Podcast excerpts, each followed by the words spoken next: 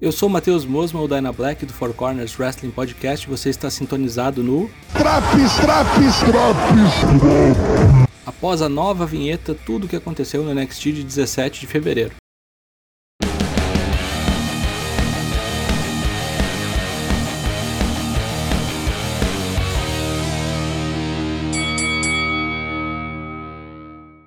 Trabalhos têm início com Kyle O'Reilly vindo ao ringue cortar uma promo raivosa contra Adam Cole, ele é interrompido por Roderick Strong que pede para ele pensar melhor nessa parada toda aí, o que deixa o boneco ainda mais puto. Nisso, Finn Balor aparece na rampa e diz que se Kyle quer amulentar Cole de porrada, é melhor ele pegar um lugar na fila, pois Balor quer essa tarefa primeiro. No meio de toda essa confusão, aparecem Pete Dunne, Oney Lorcan e Danny Burch para dar cabo dos três. Essa celeuma desencadeou uma decisão de William Regal no main event, os trios vão se enfrentar. Por falar em Regal, ele recebe um recado de Santos Escobar dizendo que luta quando ele quiser contra Karrion Cross. Isso deixa o chefão puto.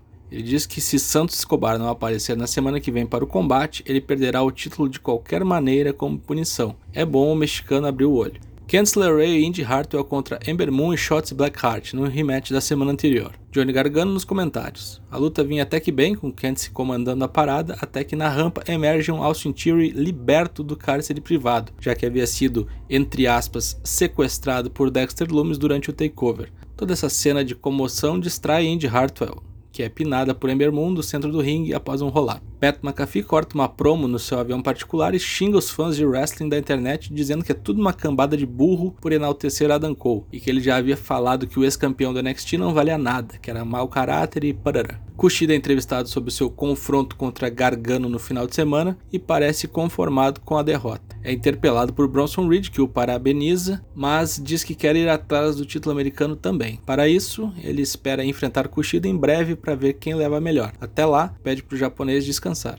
Malcolm Bivens estava ouvindo a conversa e pede para Kushida lutar nessa noite, e que ele vai arrumar um desafiante após falar com William Regal. A Zaya Swerve Scott enfrentou Leon Ruff numa luta rápida e levou a pior. Dotado de grande senso de sagacidade, Leon Ruff aproveitou a oportunidade de pinar o adversário após um belíssimo crucifixo. Depois da luta, Ruff tenta cumprimentar a Zaya Swerve Scott e leva uma sova do rival, que aparentemente agora deu um, um heel turn nervosão devido a essa atitude covarde contra o magrinho.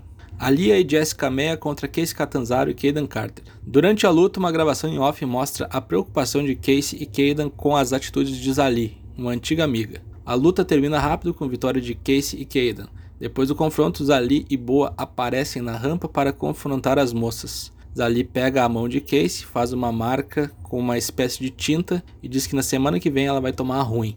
Finalmente estão dando uma boa desafiante para Zali.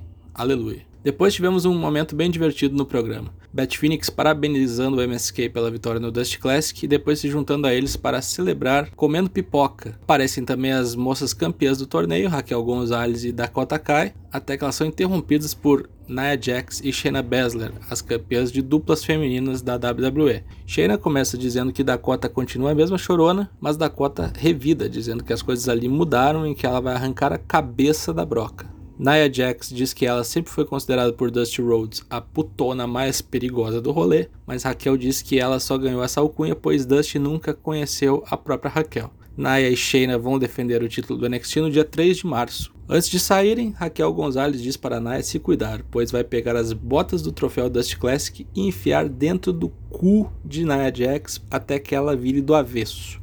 Face Turn Promo.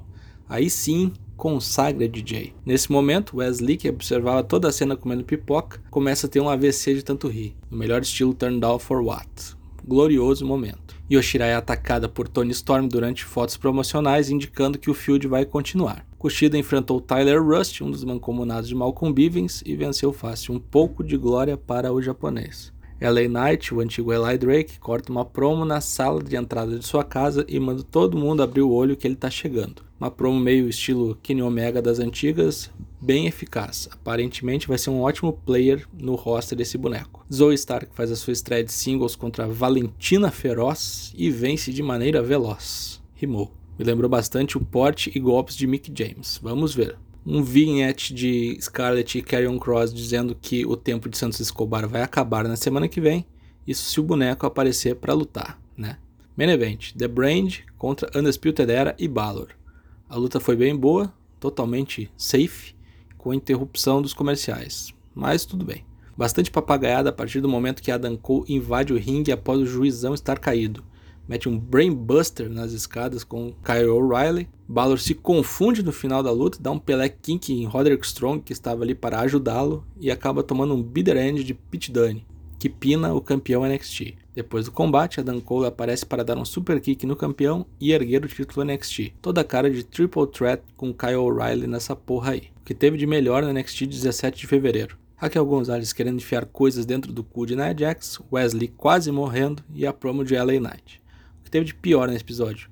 Acho que não teve nada de ruim, mas poderiam dar uns desafiantes melhores pro Kushida matar às quartas-feiras. Nota 7. Semana que vem tem mais uma edição do Drops NXT. Acompanhe também as edições do Raw, do Dynamite e do SmackDown. Não esqueça de nos acompanhar ao vivo todas as terças e quintas a partir de 8h30 da noite em twitch.tv barra